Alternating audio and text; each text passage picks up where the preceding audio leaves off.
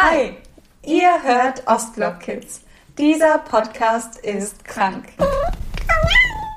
Ich bin Alina, aka Drama Proofed. Ich bin Nika, aka Nika Newfield. Dieser Podcast hatte einen dramatischen Anfang. Ich werde es euch reinschneiden. Ihr habt gerade einen Schrei gehört. Der war einfach random da, als wir anfangen wollten, einen Podcast zu machen. Und wir haben uns so erschrocken. Aber er passt zum Thema. Und zwar hat Nika ihre Sachen aus der Psychiatrie mitgebracht und wir reden ein bisschen über ihre Zeit in der Psychiatrie. Wir sind ja jetzt in der Mut, ne? Danke, Mann im Treppenhaus. Also, ich habe hier mein Tagebuch da und meine Psychiatrieakte mit so ein paar Zettel, die wir bekommen haben in Gruppentherapien. Ich erzähle mal, wie es war, als ich reingekommen bin. Also, es war so, dass ich am Abend gerade, also ich hatte wieder meine Downphase und ich war ja schon bei meiner Psychologin und so. Und dann an dem Tag, wo ich reingekommen bin, war ich wieder voll euphorisch. Ich wollte wieder mit Instagram richtig durchstarten. Ich habe mir ein ähm, Notizbuch geschnappt und da richtig viele Sachen reingeschrieben, wie ich das am besten alles so organisiert bekomme und so. Also ich war richtig euphorisch, ich hatte richtig Bock. Und äh, dann, als ich eine kurze Pause machen wollte, weil ich Kaugummis holen wollte, mhm. meine Sucht. Die Kaugummisucht finde ich nicht schlimm. Danke. Auf jeden Fall äh, habe ich dann kurz eine Pause gemacht, wollte einen Kaugummi haben, weil mir wurde wieder ein bisschen schlecht. Und da habe ich gemerkt, dass ich keine Kaugummis mehr habe, habe also auf meine Uhr geguckt, um zu gucken, ob ähm, der Rewe noch offen hat, um mir ja. Kaugummis zu kaufen. Ähm, als ich mein Handy dann aufgemacht habe, habe ich gesehen, dass ich auf meine Business-Mail E-Mails bekommen habe und ich dachte so, boah, geil, guck mal, ich will jetzt durchschna durchstarten, durchstarten, richtig das Secret, äh, Gegensätze ziehen sich an, ich habe daran, Gegensätze, ähm, Hast du das angezogen? Ich habe ich hab das angezogen, weil ich will jetzt durchstarten, direkt in Kooperation reingekommen, dachte ich, fehlgeschlagen. Ich habe die E-Mails geöffnet, anonym waren die E-Mails und da waren Dinge drin, die mich komplett aus also aus dem Durcheinander gebracht haben. Ich habe mein, also ich war so, ja, okay, ich habe keine Ahnung, was ich gerade machen soll. Du holst dir erstmal deine Kaugummis. Ich habe mein Portemonnaie geschnappt und habe mich auf den Weg nach unten gemacht musste dabei an der Tür meiner Nachbarin vorbei, die halt immer für mich da war. Die ist so ein Schatz, meine Mama 2.0, also sie war meine Berliner Mama, die war immer da einfach. Sogar mitten in der Nacht ist sie teilweise hochgekommen, weil mir schlecht war. Also bin ich dann halt runtergelaufen, musste halt bei ihr vorbei und irgendwie hat irgendwas in meinem Gefühl gesagt, du läufst jetzt nicht weiter und holst dir Kaugummi, sondern klingelst erstmal bei ihr und sprichst mit ihr darüber. Dann habe ich geklingelt. Ich, ich, muss sagen, in dem Moment war ich noch vollkommen ruhig. Es war mhm. so, als wäre halt nichts. Ich war einfach komplett leer, weißt du. Und dann habe ich halt bei ihr geklingelt, sie hat die Tür aufgemacht und in dem Moment, als sie die Tür aufgemacht hat, habe ich angefangen zu heulen. Ich habe so geheult wie so ein Schlosshund. Ich ja. habe hab ihr alles erzählt und dann habe ich mich auch getraut, die Person anzurufen und ich habe ich hab die Person so angeschnauzt, wie ich noch nie jemanden angeschnauzt habe. In dem, ja Mann, an dem Tag habe ich alles rausgelassen. Auf jeden Fall habe ich dann auch aufgelegt, weil ich vollkommen durch den Wind war. Und dann hat ich mich immer mehr und mehr da reingesteigert und die Fehler bei mir gesucht und mich gefragt, was ich falsch gemacht habe und warum ich. Und typisch, ne? Mhm. Und dann habe ich angefangen zu hyperventilieren und habe geschrien, dass ich sterben will. Und daraufhin wusste meine Nachbarin halt eben einfach nicht mehr, was sie machen sollte und hat dann den Krankenwagen gerufen, beziehungsweise die Feuerwehr. Und mhm. die haben mich dann halt mitgenommen. Und dazu muss ich sagen, ich war dann in der Notaufnahme und die Psychologin, die mich als erstes ähm, angeschaut hat, wollte mich erst gar nicht da behalten, weil sie hat gesagt, also in der geschlossenen Psychiatrie wird es ihnen noch schlechter gehen daraufhin war ich halt einfach aufgelöst, weil ich wusste, ich kann jetzt nicht wieder nach Hause gehen, weil bei mir war das dann halt auch schon vorher so, dass ich jedes Mal, wenn ich aus dem Fenster geschaut habe, habe ich mich halt gefragt, wie es wäre, wenn ich jetzt unten liegen würde. Und das mhm. ist definitiv ein Faktor, den man nicht auf die leichte Schulter nehmen darf, was ich ganz lange Zeit dachte, eben weil ich dachte, ja, jeder denkt mal so. Aber ich habe herausgefunden, dass tatsächlich nicht jeder so denkt, dass wenn er mal von oben irgendwo runter guckt, sich fragt, wie es wohl wäre, wenn er jetzt da unten liegen würde. Ja, dann habe ich das halt alles meiner Nachbarin erzählt, die mit mir in der Notaufnahme war. Und ich muss sagen, mein Ex-Freund ist dann halt auch gekommen und er ist zehnmal gefühlt hin und her gelaufen, weil er immer wieder irgendwas an meinen Klamotten vergessen hat. Also auch an dieser Stelle so ein Ehrenmann einfach. Seine Ex-Freundin so zu unterstützen, das ist echt krass. Auf jeden Fall bin ich dann in den Warteraum gegangen zu meiner Nachbarin und habe ihr gesagt, dass sie mich nicht da behalten wollen. Und dann hat sie halt angefangen rumzustressen und so, weil mhm. sie ist auch äh, irgendwas mit Psychologin hat sie auch gelernt, ne? Und sie kennt da so ein paar Tricks und so. Und was heißt Tricks? Also sie weiß, was man sagen muss, damit einem geholfen wird. Und dann hat sie halt auch gesagt, so ja, ich bin Psychologin und sie und ich, wir arbeiten ziemlich lange zusammen. Und das ist tatsächlich so, dass ich immer, wenn es mir schlecht ging, dass ich zu ihr hingegangen bin, mhm. anstatt zu meiner richtigen Psychologin. Ne? Aber das Thema hatten wir auch schon mal, oder? Mit ja. meiner Psychologin. Ja. Jedenfalls hat sie dann mit der Psychologin gesprochen, die mich zuerst untersucht hat und hat halt gesagt, dass ich ja nicht in die geschlossene muss, weil ich wusste das zum Beispiel nicht, dass da noch eine offene war. Mhm. Und dann haben die halt geklärt, dass ich in die offene komme, was ich im Endeffekt ziemlich, ziemlich gut finde.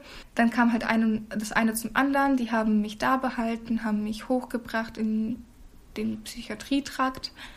Es war ein sehr merkwürdiges Gefühl zu wissen, dass ich das jetzt brauche, weil ich immer gedacht habe, ja, okay, ich bekämpfe das alles und dann geht es mir gut, aber Pustekuchen der Moment, als ich in diese Psychiatrie reinging, war irgendwie so. Es war schon komisch, muss ich sagen. Ich war aufgewühlt wegen der Tatsache, was passiert ist. Und ja, dann war halt meine Nachbarin da, mein Ex-Freund war da, der schon seit ich klein bin quasi, also seit ich mhm. zwölf bin oder so, kennen wir uns schon. Der war halt immer da und hat auch die schlimmsten Sachen mit mir durchgemacht. Wegen ihm habe ich auch aufgehört, mich selbst zu schneiden, muss man dazu auch sagen. Und er hat halt einfach, er weiß einfach alles so. Und es war halt einfach komisch. Dann bin ich in den Raum gekommen, wo die Schwestern halt immer sitzen. Hab mit einer Schwester gesprochen, die hat mir noch so ein paar Fragen gestellt und ich hatte erst Angst mit ihr zu reden, aber die war so nett. Ich habe mich so ein bisschen gefühlt wie in der Kita, als würde mir ein Erzieher gegenüber sitzen und ich wäre das Kind so, ne? Ich habe mich so geborgen gefühlt auf einmal irgendwie, aber trotzdem hatte ich so Angst und. Aber es ist toll, wenn Leute das können, ne? Mm, also, Dann sind die da echt gut aufgehoben. Auf jeden Fall, weil diese Schwester, die in der Nacht da war, ich glaube, es hätte keine bessere da sitzen können in dem Moment. Die war richtig gut. Ich habe die nicht so oft gesehen in äh, der Zeit, wo ich da war, aber ich finde gut, dass ich sie direkt am Anfang hatte. Auf jeden Fall habe ich dann auch so nach einiger Zeit mein Zimmer bekommen. Es war, ich glaube, 1 Uhr, 2 Uhr nachts oder so schon. Dann bin ich halt in mein Zimmer gekommen habe mich dann halt auch direkt hingelegt. Die Schwester hat dann zu mir gesagt, wenn du nicht einschlafen kannst, komm zu mir, ich gebe dir Medikamente zum Einschlafen. Ich habe gesagt, nein, nein, ich schlafe ein. Mhm. Dann lag ich da wach, neben zwei fremden Personen, mit, die mit mir auf dem Zimmer waren, haben beide geschlafen, die eine hat geschnarcht wie sonst was. und dann lag ich da eine halbe Stunde wach. Aber man muss auch sagen, meine ähm, Nachbarin hat mir mein Handy weggenommen, äh, weil sie nicht wollte, dass ich mir immer mehr und mehr davon durchlese und mich noch verrückter mache. Und also ja. ich war die erste Nacht in dieser Psychiatrie komplett alleine, ohne Handy, mhm. ohne alles. So, ich habe mich so lost gefühlt. Erstmal noch Handysuchtentzug machen gleichzeitig, ne? ja, voll. Nee, ich habe mich halt einfach komplett alleine gefühlt, weil aufgrund dessen, dass man jetzt immer sein Handy dabei haben kann, ist es halt einfach so, dass man sich eigentlich niemals alleine fühlen braucht, weil man immer eine Taste entfernt von der nächsten Person ist, weißt du? Ja, natürlich. Ich meinte das auch ernst. Auch ich bin handysüchtig. Ähm, sind wir das nicht irgendwie alle? Anonyme Handysüchtige. Ich pauschel jetzt. ich Instagramme jetzt. Instagramt ihr? Ich kenne da zwei tolle Seiten. Kein Podcast ohne Werbung. Hashtag Werbung. Ja, auf jeden Fall lag ich dann halt wach in diesem Bett, das übrigens unfassbar bequem war, ne? Ja? unfassbar bequem. Wow. Echt richtig gut. Aber ich muss auch sagen, dass ich woanders immer besser geschlafen habe als bei mir selbst zu Hause, weil ich glaube an paranormale Sachen und ich denke, dass ich ein bisschen verfolgt werde, weil ich schon seit ich klein bin halt immer damit zu tun habe. Aber das können wir gerne mal auf einen anderen Podcast verschieben. Okay. Und immer wenn ich halt in neuen Gebäuden bin und so, dann denke ich, ja, okay, die suchen mich gerade erst und haben mich noch nicht gefunden. Und dann kann ich halt auch mal gut schlafen, weil ich mich dann erstmal nicht wirklich beobachtet fühle. So. Ähm, jedenfalls lag ich dann so locker eine halbe Stunde wach oder so. Also ich hatte überhaupt kein Zeitgefühl, weil ich halt mhm. eben mein Handy nicht da hatte, um auf die Uhr zu schauen. Ähm, Und dann habe ich irgendwann, war ich so in meiner Gedankenspirale drin gefangen, dass ich selbst dachte, okay, stopp, hier hört es jetzt auf. Du bist hier, es hat einen Grund, warum du hier bist. Und nutze diese Chance, an dir zu arbeiten und steh jetzt auf, sei mutig genug, geh zu dieser Frau und hol dir diese Scheißmedikamente. Die erste Nacht ist okay, morgen wirst du ohne Medikamente schlafen. Habe ich getan. Ich habe die Medikamente genommen Mhm. und war dann im Bett. Anscheinend war ich schon so fertig, dass die Medikamente direkt gewirkt Ah, gewirkt- wow. War das haben. so bumm Das, und das, war, weg? das war direkt ein Schlag in die Fresse. Ich habe mich so auf mein Bett gesetzt und auf einmal wurde mir so schwindelig. Ne? Ich, ich, kannte das, ja, ich kannte das Gefühl halt nicht. Ich glaube, das war ein bisschen viel. Ich habe mich hingelegt, war so zugedeckt und dann wurde mir so schwindelig. Ich habe angefangen, meine Beine nicht mehr zu spüren. Also es fing an in den Füßen, dann immer weiter höher, höher, höher und dann war ich auf einmal weg und dann bin ich auf einmal aufgewacht.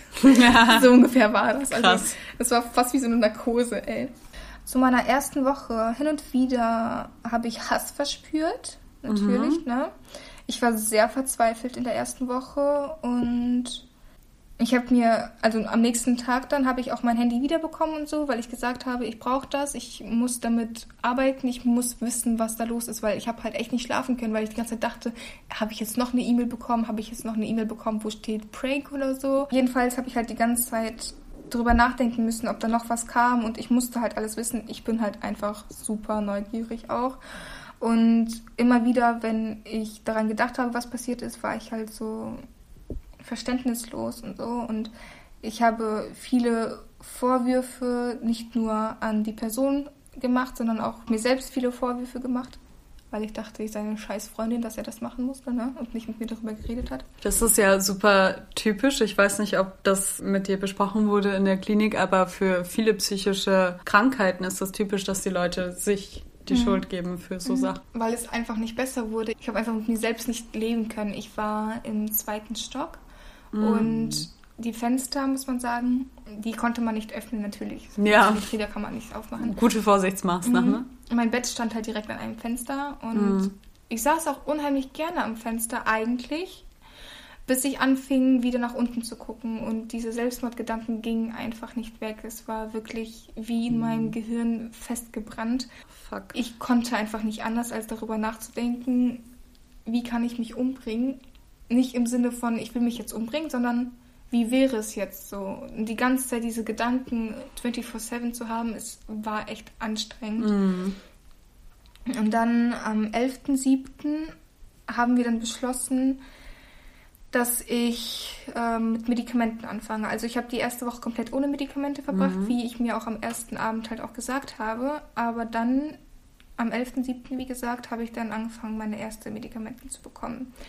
Und das war eine sehr hohe Dosis der Pillen. Ich war tagsüber, also am nächsten Tag tagsüber, übertrieben müde und ich hatte am Abend vorher Schwindel, also richtig Ja. starken Schwindel, total. Also ich habe die Medikamente genommen und habe mich dann angefangen, bettfertig zu machen. Und während ich mich bettfertig gemacht habe, boah, ich bin mindestens fünfmal oder so fast umgekippt. So, ich stand am Waschbecken, musste mich richtig festhalten und bin dann halt auch richtig langsam zum Bett gegangen. Und sobald ich lag, ich war direkt weg. So, also das war auch ein bisschen zu viel. Dann haben wir am nächsten Tag wieder eine neue Dosis ausprobiert. Geringer dann. Mhm, eine kleinere, also dieselben Medikamente, aber eine kleinere Dosis. Dann war die aber zu gering, die Dosis. Also die hat dann gar nicht ge nee, ich habe ein bis zwei Stunden einfach schlaf, äh, schlaflos da gelegen. Also wir reden jetzt einfach mal über meine Medikamente. Oder? Das ist voll interessant. Am 13.07. habe ich dann eine sehr gute Dosis bekommen. Okay, aber ich war trotzdem wach in der Nacht, weil meine Zimmergenossin viel gelaufen ist im Zimmer und das Licht angemacht hat und so. Ja, passiert halt, wenn man da mit anderen Leuten liegt, die Mhm. Ja. ähnliche Probleme haben, ja, ne? es war eine sehr unruhige Nacht. Am 16.07. hatte ich tagsüber Müdigkeitsschübe. Also hatte ich, also ich muss sagen, dass ich eine Phobie habe, mich zu erbrechen. Und an dem Tag hatte ich anscheinend wieder, also habe ich dann mit der einen, mit dem einen Problem wahrscheinlich schon abgeschlossen. Und dann kam das nächste und da habe ich wieder sehr viel daran gedacht zu erbrechen und so. Ja. Und mir war dann halt auch sehr viel übel. Und nach dem Duschen ging mir anscheinend viel besser. Ah, Duschen, hilft. An dem Tag hatte ich scheinbar auch Bewegungstherapie. Da geht man so laufen und sowas. Ne? Und Mhm. danach ging es mir wohl auch besser, weil ich mich halt eben abgelenkt Ja, habe. Ablenkung ist key. Immer. Ich habe ja eine Fructoseintoleranz und gerade in Stresssituationen ist sie halt immer richtig extrem. Und meine Zimmergenossin, die halt immer auch nachts rumgelaufen ist, die hatte einen eigenen Garten und hat immer Pflaumen mitgebracht. Habt ihr vielleicht schon gehört, wenn ihr aufmerksame Zuhörer seid? Habe ich schon erzählt, ja? Ja, im, im Podcast vor ein paar Wochen. ist ja lustig. Und hier steht gerade, dass ich eine Reaktion auf die Pflaumen hatte, weil ich davon wohl zu viel gegessen habe. Und bin wohl mit leeren, mit leeren Magen eingeschlafen, weil immer wenn ich so Reaktionen habe, dann esse ich halt voll gerne. Ja. Aber die Pflaumen waren lecker, hast du im Podcast über Krankenhäuser erzählt. Jo, Mann. Hört euch den Podcast über Krankenhäuser an. Ich habe noch ein ganz, ganz liebes Mädchen kennengelernt, ähm, zu der habe ich jetzt immer noch ab und zu mal Kontakt. Wirklich so eine tolle Frau. Sie ist immer joggen gegangen, weil der Psychologe zu ihr gesagt hat, dass es die Glückshormone und so stärkt und so. Und dann hat sie mich halt immer gefragt, so willst du mitkommen joggen? Und dann bin ich zum ersten Mal joggen gegangen, bin zwei Runden joggen gegangen und ich muss sagen, das hat sich so, so gut angefühlt, auch wenn ich jetzt so im Nachhinein darüber nachdenke. Alleine joggen gehe ich voll ungern, aber mit ihr hat es so viel Spaß gemacht. Wir haben so uns zwischendurch auch ein bisschen unterhalten, aber auch nicht zu viel. Wir konnten gut atmen, so dabei, Ja. habe ich das Gefühl. Und sie hat mir voll das gute Gefühl gegeben, weil sie sagt so, machst du irgendwie Ballett oder so? Deine Körperhaltung ist so gut. Und ich dachte so, ah, nein. Nein, mache ich nicht. Aber versuch doch mal zu joggen mit einem Hörbuch oder so. Ja, muss ich echt mal versuchen. Oder Musik, weil du hörst ja eh immer Musik. Ich höre immer Musik. Also es gibt kaum einen Moment, wo ich keine Musik, keine Musik höre. Weil ich muss sagen, also jetzt geht nicht mehr, aber ich bin früher immer laufen gegangen und äh, also das kann man sich echt beibringen. Ich habe damit wann angefangen in der 10. Klasse oder so und ich fand's ätzend und dann habe ich halt einfach ganz laut Musik gehört immer. Während ich Abi gemacht habe, war ich teilweise zweimal am Tag laufen, weil ich habe halt nur gelernt und dachte so, oh scheiße, ich muss irgendwie den Kopf frei kriegen und man trainiert sich das tatsächlich richtig an. So, irgendwann war Joggen, Kopf frei kriegen und also halt so wie mit allem, man wird davon so ein bisschen abhängig. Das habe ich schon öfters gehört, aber ich selbst habe es noch, nicht, noch nie verspürt. Das ist wahrscheinlich so ein bisschen wie mit den Schlaftabletten. Man muss erstmal anfangen. Ja, also d- das wirst du nicht nach zweimal haben. Das Ja, ja. ist mit allem, du musst Routinen schaffen. Ja, auf jeden Fall. Ja, Routinen. Oh Gott, jetzt sagt sie wieder das dumme Wort. nee, Zum Glück bin ich bald weg. Nee, anderes Thema, weil Ja. ich finde Routinen auch unheimlich wichtig. Und dann am 16.07. hatte ich wieder ab und zu Übelkeit und ich habe, ich muss sagen, als ich in der Klinik war, habe ich so viel Süßkram gegessen. Ich habe Echt? ja unfassbar. Hey, wo habt ihr das gekauft? Ich bin immer abgehauen zum Netto nebenan. Geil. Ich habe Huabuba gesuchtet und an dem Tag hatte ich äh, eine Reaktion auf Huabuba. Ui, hast du das geschluckt? Nee, ich habe es nur gekaut, aber anscheinend war das zu viel. Oh, jetzt wird's auch wieder spannend. Am 17. hatte ich einen Albtraum. Ich träume echt selten und ich habe auch selten Albträume so eigentlich. Dadurch war ich dann morgens auch wieder müde und ich habe viel zu lang geschlafen. Wurdet ihr da nicht geweckt? ja, doch, wir hatten immer Patienten, die uns äh, geweckt haben, so, ne? Wir hatten immer so Dienste. Aber scheinbar bin ich wieder eingeschlafen. Oh. Am 19.07. hatte man Oberarztvisite. Entweder hat der Arzt mir Dinge an den Kopf geworfen oder ich habe den Arzt Dinge an den Kopf geworfen. Aber ich glaube, das war andersrum. Ich weiß noch genau, da hatte ich, boah, ich war richtig sauer auf diesen Oberarzt. Der hat richtig komische Dinge zu mir gesagt, aber ich kann mich echt nicht mehr daran erinnern, was es war. Verdrängen läuft, ey. Ja, ist vielleicht auch besser so. Am 20.07. hatte ich wieder den Wunsch, mich zu schneiden. Und das hatte ich Jahre nicht mehr. Ich habe mich schon seit Jahren nicht geschnitten. Und an dem Tag war es so schlimm. Ich weiß noch genau, wie der Tag war. Ähm, Ich hatte gar keinen Appetit jetzt hier auch. Ich habe wieder angefangen, Gedichte zu schreiben. Oh. Das war auch wirklich richtig gut, muss ich sagen. Ich muss sagen, das ist so eines der Skills, die ich sehr gerne habe. Ich schreibe richtig gerne Gedichte und lösche die danach direkt wieder.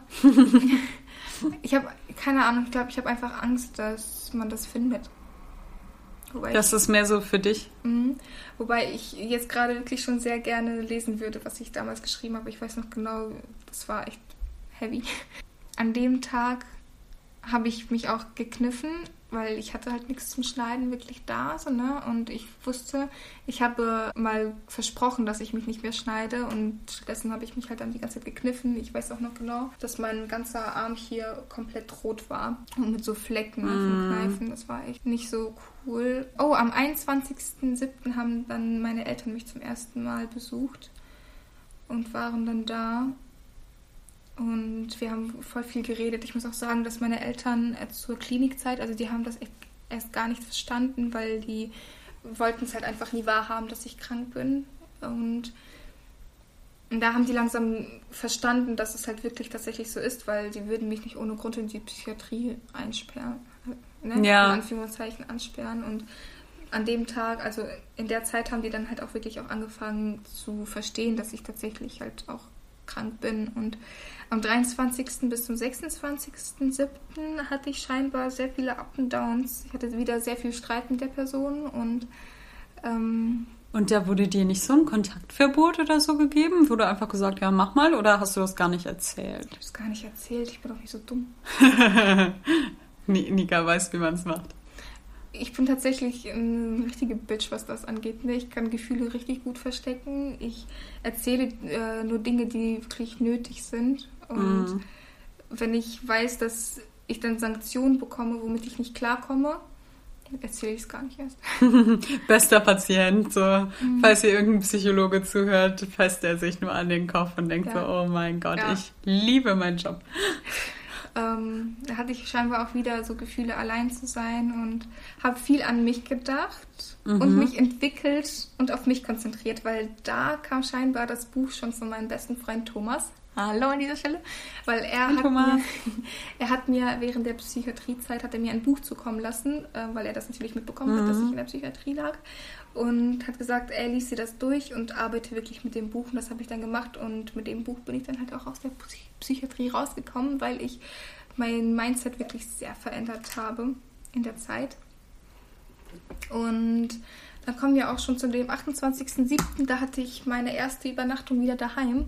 Weil ich durfte nach einer Zeit immer mal wieder für ein paar Stunden rausgehen aus der Psychiatrie und nach Hause gehen und so, gucken, wie das so für mich anfühlt. Ich muss sagen, boah, das war richtig komisch, immer nach Hause zu kommen nach der Psychiatrie, weil in der Psychiatrie, ich habe so meine Gang gefunden.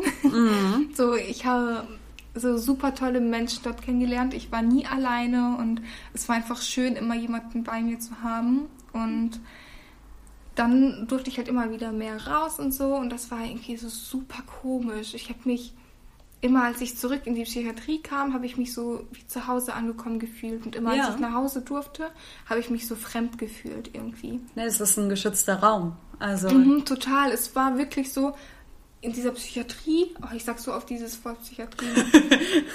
macht ihr ein Trinkspiel? Ich hoffe doch.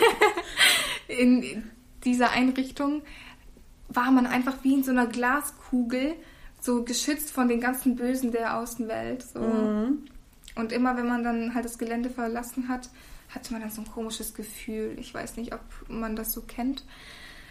Alle anderen, die dasselbe durchgemacht haben wie ich oder sowas ähnliches zumindest. Naja, auf jeden Fall hatte ich dann nach einer Zeit so meine erste Übernachtung zu Hause und ich muss sagen, ich habe in der Klinik habe ich dann so einen Skill angeeignet, weil falls ihr nicht wisst, was ein Skill ist, ich habe mal ein Video auf YouTube Werbung gemacht ähm, ja, sie macht auch Werbung. ähm, über meine Krankheit und so, also meine Diagnose heißt es. Und da habe ich auch über Skills gesprochen. Falls euch das Thema ein bisschen näher interessiert, könnt ihr euch das gerne mal anschauen. Und an dem Abend hatte ich meinen Massageball benutzen müssen, weil ich wieder dieses starke Selbsthass hatte und diesen Drang hatte, mich wieder zu schneiden. Und da habe ich halt wieder diesen Ball über meine Arme und so gerollt. Und ja, ich habe mein ganzes Wochenende mit der Person verbracht, wegen welcher ich halt in der Psychiatrie war. Ich habe der Person danach verziehen und ich war danach noch mit der Person sehr viel zusammen. Wir waren noch, ähm, wie lange waren wir danach noch zusammen? Noch zwei, drei Monate oder so waren wir danach noch sogar zusammen. War echt krass, ne? Also, wenn ich liebe, dann liebe ich richtig und dann verzeihe ich alles. Nika, Mhm. was ist los mit dir? Wow. Und Darf ich dich fragen, also das kann ich auch gerne Mhm. rausschneiden, bereust du diese Entscheidung? dass ich danach noch mit ihm teilweise ja schon. Am 30.07. war dann auch schon meine Entlassung. Ich muss sagen, ich bin die beste Schauspielerin on Earth. Und der Oscar für Gehalte-Patientin geht an Nika Liufield. Naja, äh, Gehalt war ich nicht wirklich. Ich habe denen einfach nichts mehr erzählt, weil es hat einen bestimmten Grund. Meine Eltern haben mir, als ich in die Psychiatrie kam, haben die mir ein Ticket nach Russland geschenkt. Mhm. Und weil sie dachten einfach, vielleicht tut mir das mal ganz gut, weil ich habe eine ganz enge Verbindung zu Russland. Mhm. Und am 2.8. oder so bin ich dann halt auch schon nach Russland geflogen. Nee, am 4.8. bin ich nach Russland geflogen und ich musste halt einfach entlassen werden. Und dann habe ich halt alles getan, um entlassen zu werden. Und ich muss sagen, wäre die Reise nach Russland nicht, wäre ich locker noch Monate da drin geblieben. Weil ich hatte keinen Ansporn, um rauszukommen. Und mit dieser Reise haben mich meine Eltern ziemlich gut ähm, angetrieben. Auch das Buch hat mir dann dabei halt auch nochmal ein bisschen geholfen und unterstützt. Ja, das war's mit meiner, ähm, meinem Tagebuch aus der Klinik. Ich habe die Medikamente, die dann halt gut waren, noch ein paar Monate danach genommen, bis ich dann selbst mich dazu entschlossen habe, aufzuhören, weil ich gedacht habe, okay, es reicht. Ich muss jetzt auch ohne klarkommen. Ich habe erst die Dosis halbiert und dann nach einer Zeit, so ich glaube zwei Wochen oder so, habe ich dann halt komplett aufgehört. Und ich muss sagen, ich hatte noch keine Rückfälle. Und klar geht es mir auch mal scheiße und so. Aber damit weiß ich mittlerweile umzugehen. Gerade gestern hatte ich meinen Mhm. Anfall. Und zwar habe ich gestern eigentlich recht schnell auch geschafft, mich wieder ein bisschen unter Kontrolle zu bekommen, weil ich einfach so eine so ein paar Secret-Sachen, so Mantren einfach wieder in meinen Kopf gerufen habe, die mir dann auch wieder geholfen haben, was ich damals nicht konnte zum Beispiel. Ja. An dieser Stelle muss man vielleicht sagen, so Medikamente sind gut und Medikamente helfen auch. Aber für Zeit, nicht für immer. das ist richtig, weil was machst du mit deinem Körper, ne? Also prinzipiell, wenn es geht, ist es besser, wenn man nichts in seinen Körper reintut. Und wir reden jetzt nicht darüber, wenn jemand irgendwie chronisch krank ist und Richtig. irgendwas braucht, was seinem Körper fehlt oder irgendwas braucht, was irgendwas ersetzt oder und so weiter. Richtig, richtig, richtig. Also klar, ich schätze das wirklich sehr, dass man sowas überhaupt hat, dass man ähm, Medikamente bekommen kann, zum Beispiel gegen Kopfschmerzen und sowas. Das ist ja voll krass eigentlich so, dass es dann halt wirklich diese Schmerzen wegmacht. Ja. Ähm, aber trotzdem sollte man halt wirklich alles dafür geben, dass man auch ohne ähm, sich selbst so ein bisschen schützen kann, sage ich jetzt mal. Ich weiß nicht. ob das Ja, mit dem Nötigsten klarkommt, was auch Richtig. immer. Informiert euch einfach und seid, nicht. genau, seid immer mit dem d'accord, was ihr da in euch reintut. Es gab noch so einen Pfleger, der war ultra cool drauf, ne? Und ich weiß nicht, er war mal da und wir haben uns so richtig gut unterhalten. Also er mit einer äh, Mitpatientin von mir. Liebe Grüße an dich, Gabi. Ähm, Hi Gabi, na? auf jeden Fall hat er dann so richtig weise Dinge gesagt und so. Dann habe ich gesagt, ey, ich brauche jetzt einen Ansporn und so. Dann hat er gesagt, ja, komm mal gleich ins Büro und dann reden wir ein bisschen. Dann hat er mir eine Aufgabe gegeben, die ich niemals erfüllt habe, weil ich halt einfach nicht konnte. Und zwar Dinge oder Situationen, wo ich mich sabotiert hatte, Selbstliebe zu leben. Ja. Das war meine Aufgabe. Das musste ich dann aufschreiben und ähm, mir wirklich Zeit dafür nehmen und so.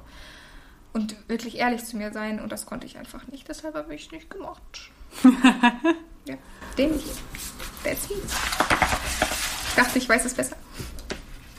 Das war ein super, super tiefer und interessanter Einblick in Nikas Aufenthalt in der. Wir sagen das Wort nicht, weil dann dürft ihr nicht mehr trinken. Ha! In der Klinik, ha! In der Klinik. Danke dafür, liebe Nika. Immer gern. Also, bis Sonntag. XOXO Nika. Keep loving Drama.